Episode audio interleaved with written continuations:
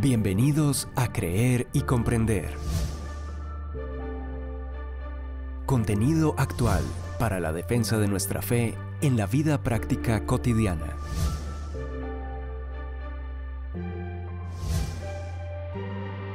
Un tiempo de aprendizaje junto al autor, conferencista y apologista Arturo Rojas. Iniciamos. Buen día a todos. Hoy corresponde el turno a uno de los podcasts que ya anuncié para exponer el segundo de los cuatro capítulos puntuales y representativos de la primera parte de mi último libro, El escándalo del cristianismo, que ven en pantalla, y del cual quedan ya pocos ejemplares en combo promocional de 2x1 con el libro La razón y la fe, compatibles o irreconciliables, como obsequio.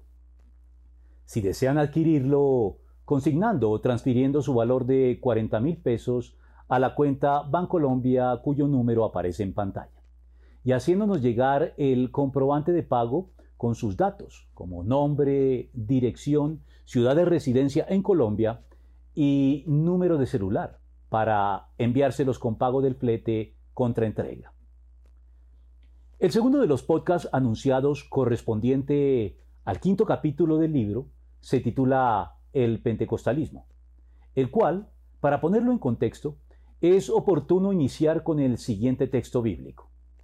Cuando llegó el día de Pentecostés, estaban todos juntos en el mismo lugar. De repente, vino del cielo un ruido como el de una violenta ráfaga de viento, y llenó toda la casa donde estaban reunidos. Se les aparecieron entonces unas lenguas como de fuego que se repartieron y se posaron sobre cada uno de ellos. Todos fueron llenos del Espíritu Santo y comenzaron a hablar en diferentes lenguas, según el Espíritu les concedía expresarse. Hechos 2, 1 al 4.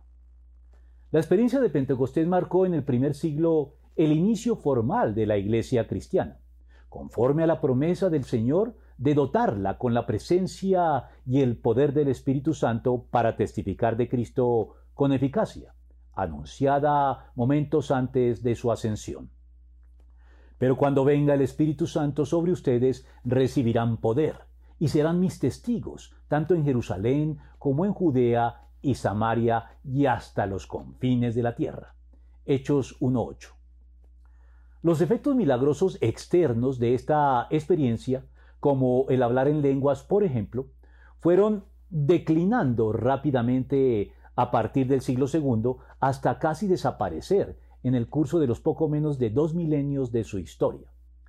Pero a comienzos del siglo XX resurge con fuerza en la Iglesia un movimiento basado en lo que se ha considerado como una reedición de esta experiencia original que brindó a la Iglesia actual un compromiso, un entusiasmo y un impulso renovado que se tradujo en su crecimiento inusual a lo largo de todo el mundo. Rasgos que las iglesias pentecostales todavía exhiben, siendo de lejos las de mayor crecimiento en la actualidad. Tanto que, como se señala en el libro El reto de Dios, en algunos países la definición de evangélico ha llegado a refundirse y confundirse a menudo con el estilo pentecostal sin tomar en cuenta que no todos los evangélicos se identifican con él, sino por el contrario, muchos no lo comparten, aun cuando lo respeten en general. Sin embargo, sin perjuicio de los beneficios y el favorable balance general que el pentecostalismo del siglo XX pueda mostrar en cuanto a la innegable vitalidad que le imprimió a la Iglesia, y al margen de las discusiones teológicas alrededor de la legitimidad o no de esta experiencia con posterioridad a la era apostólica. Lo cierto es que el pentecostalismo también ha sido caldo de cultivo para particulares excesos, que han terminado escandalizando y alejando a quienes manifiestan interés en el cristianismo y desearían suscribirlo de corazón, pero sienten rechazo hacia las formas extremas de él que el pentecostalismo manifiesta como si estas fueran las manifestaciones normativas del cristianismo evangélico y no existieran opciones más moderadas, sensatas, centradas y equilibradas dentro de toda la gama de denominaciones protestantes. El primer aspecto en que el pentecostalismo escandaliza es en el desorden y en la aparatosidad de muchas de sus reuniones que rozan o incurren de lleno en el campo de la extravagancia. En especial, al promover el ejercicio público de la glosolalia, más conocida como el don de lenguas, tal vez el rasgo más distintivo y central del pentecostalismo, haciendo caso omiso de la advertencia del apóstol. Así que si toda la iglesia se reúne y todos hablan en lenguas y entran algunos que no entienden o no creen, ¿no dirán que ustedes están locos? Primera de Corintios 14, 23. Evidentemente, como Pablo lo señala, esta es la impresión que muchas reuniones pentecostales transmiten al no creyente. Por eso, él mismo marcó el derrotero. Doy gracias a Dios porque hablo en lenguas más que todos ustedes. Sin embargo, en la iglesia prefiero emplear cinco palabras comprensibles y que me sirvan para instruir a los demás que diez mil palabras en lenguas. Primera de Corintios 14, 18 al 19. No se trata de descalificar lo sobrenatural y milagroso en la iglesia cuando tiene lugar como iniciativa divina,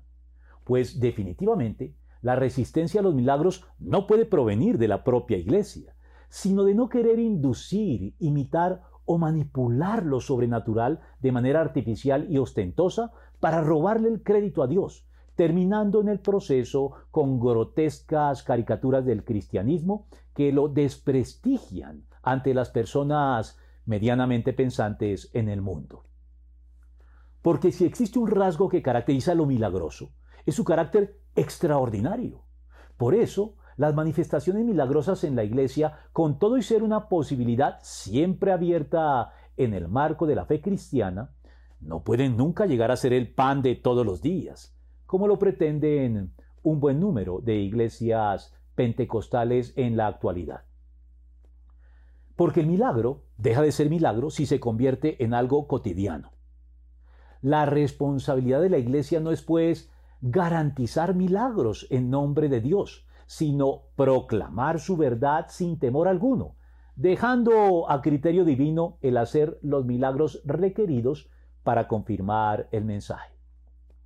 Por eso, sin perjuicio del hecho de que Dios pueda hoy, de manera soberana, seguir haciendo milagros mediados eventualmente a través de los creyentes, lo cierto es que la taumaturgia o facultad de hacer milagros ha degenerado en milagrerismo en el seno de muchas iglesias de marcado corte pentecostal que hacen un despliegue sistemático y ostentoso de milagros a la carta, mediante puestas en escena tipo espectáculo por medio de las cuales pretenden divulgar el Evangelio de una manera más eficaz.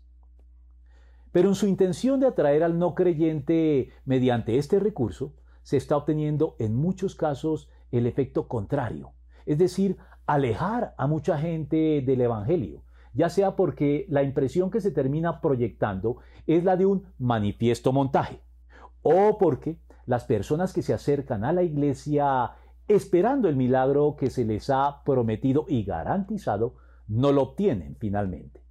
o porque aún de obtenerlo, esto por sí solo sigue siendo una muy endeble motivación para llevarlos a comprometerse de lleno con la causa del Evangelio de Cristo en sus aspectos doctrinales, cultuales y éticos. Pues, si no les hacen caso a Moisés y a los profetas, tampoco se convencerán aunque alguien se levante de entre los muertos. Lucas 16:31.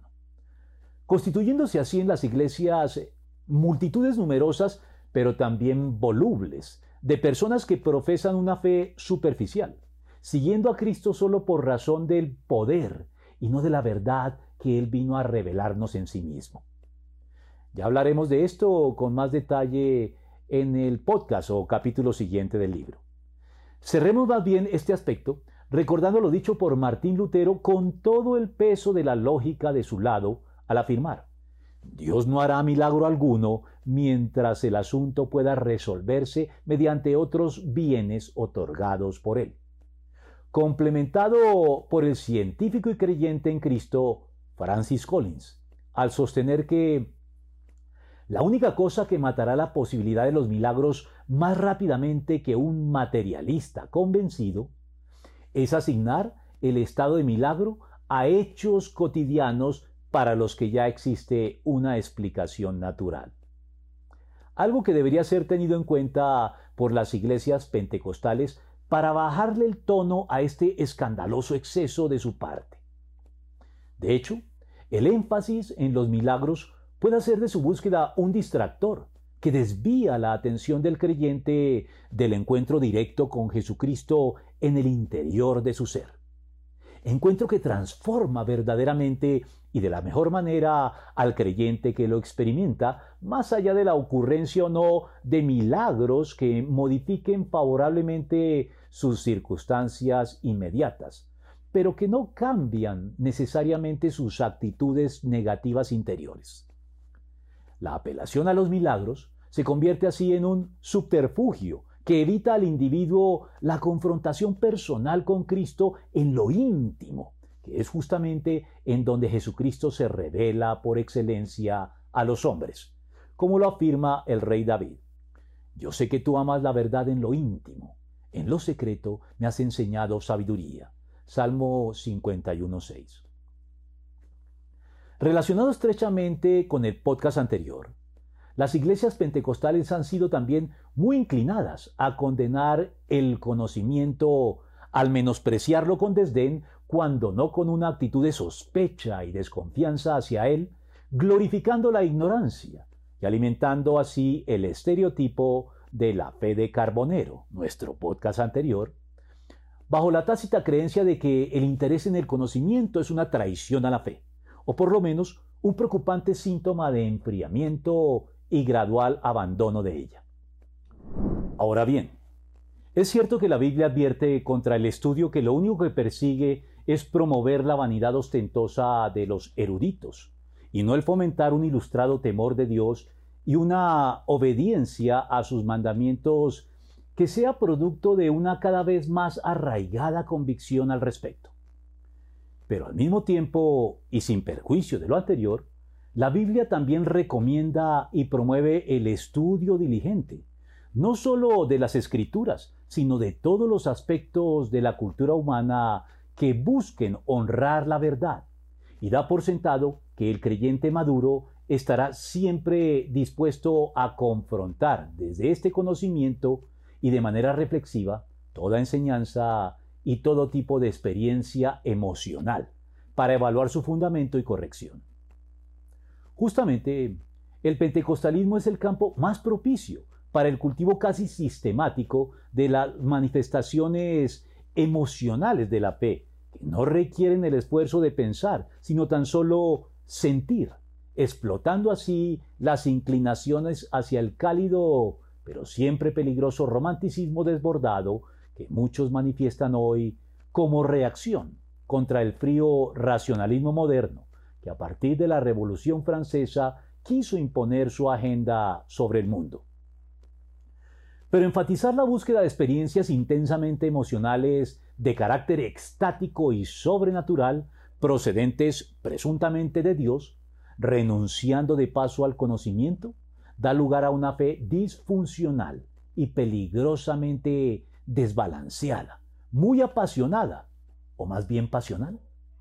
pero completamente ignorante, desarticulada y por lo mismo extraviada.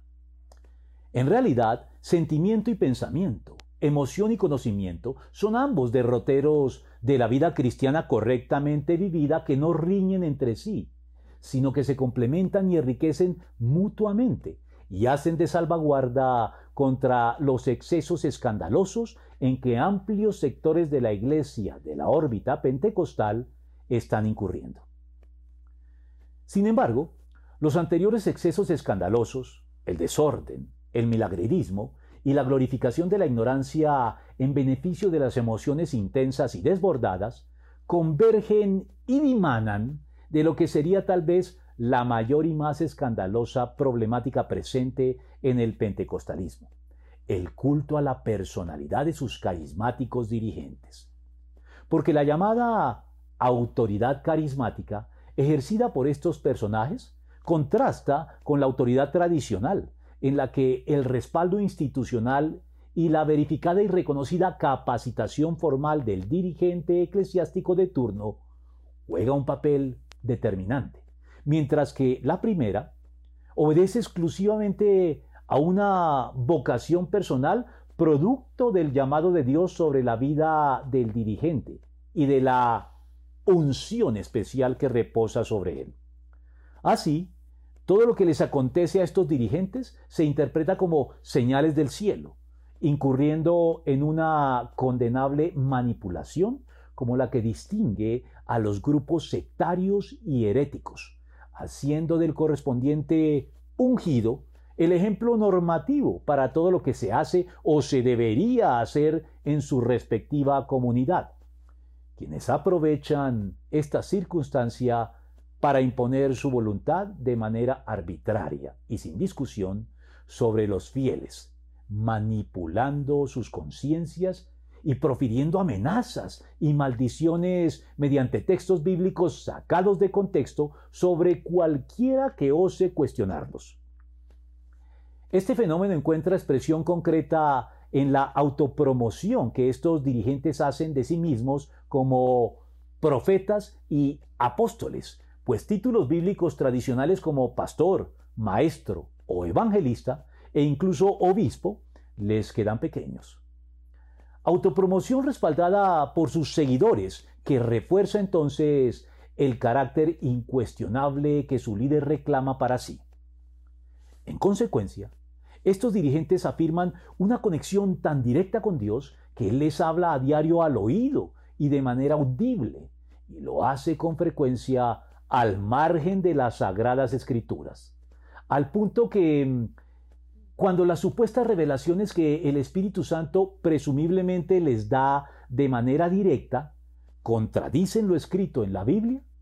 ellos prefieren darle crédito a su revelación particular y no a la Biblia,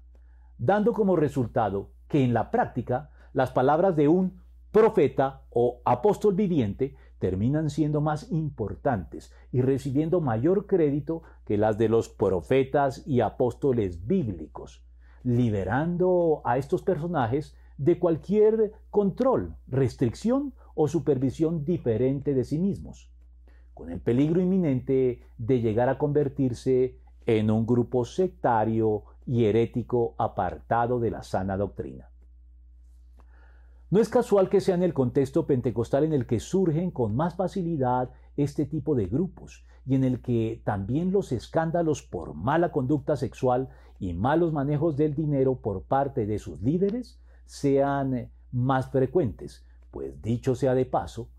muchos de estos dirigentes llegan a acumular tal cantidad de riqueza personal sin cuestionamientos por parte de sus seguidores que este hecho por sí solo ya constituye una fuente de escándalo para los no creyentes que captan fácilmente la contradicción entre este estado de cosas y el mensaje y estilo de vida cristiano que estos personajes están llamados a predicar.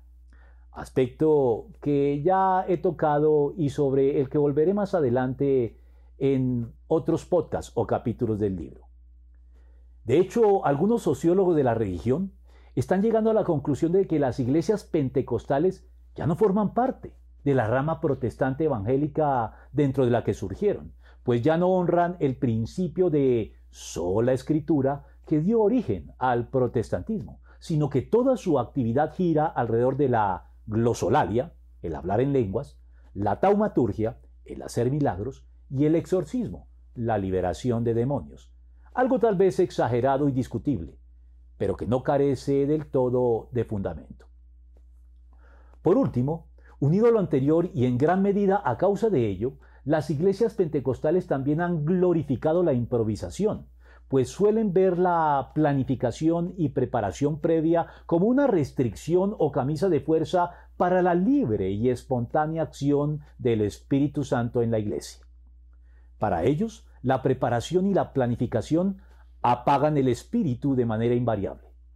Así, en nombre y defensa de la unción, todo se improvisa sobre la marcha. Apoyados entonces en la presunta espiritualidad de la improvisación, se justifica la mediocridad y falta de esfuerzo de muchos predicadores pentecostales que no estudian ni preparan sus sermones siempre que pueden hacerlo, sino que suben al púlpito confiando en que la unción será de sobra suficiente y terminan así inadvertidamente atribuyendo al Espíritu Santo las faltas propias de su pobre, superficial y plano sermón. Con los agravantes que trataremos en el siguiente podcast. Pero ese debe una vez más esperar. Cerremos hoy acá el tema. Pero espera entonces nuestros próximos dos podcasts. El siguiente en que hablaremos de la magia y la superstición en la iglesia y el último en el que nos ocuparemos de las llamadas mega iglesias. Y mientras tanto, no olvides suscribirte a nuestro canal para estar al tanto de los nuevos contenidos, así como dejarnos tus comentarios, decirnos si te gustó y divulgarlo entre tus contactos que puedan estar interesados. Por cierto, quienes deseen apoyar este ministerio con una donación o contribución económica, pueden hacerlo a la cuenta de ahorros Bancolombia cuyo número aparece de nuevo en pantalla y enviarnos la transferencia o el comprobante de consignación a nuestro correo institucional creer y comprender para darles acceso a los contenidos exclusivos reservados para nuestros donantes, entre los cuales encontrarás en este mes conferencias como El aborto, una mirada racional a un tema emocional. Artículos como Los laicos, el orgullo del protestantismo y las diferencias de género, trabajo de equipo o batalla de sexos. Y estudios bíblicos como La verdadera seguridad y Errores y pecados, disponibles tanto en texto como en audio. Así estarás contribuyendo a que podamos seguir elaborando, grabando, subiendo y poniendo a disposición de todos los cristianos contenidos de calidad a favor y en defensa de una fe cristiana bien ilustrada y documentada. Hasta nuestro próximo podcast. Saludos a todos.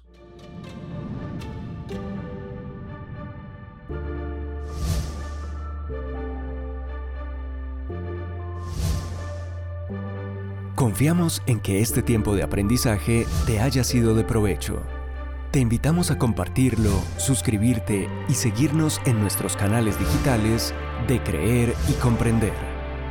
Hasta nuestro próximo podcast.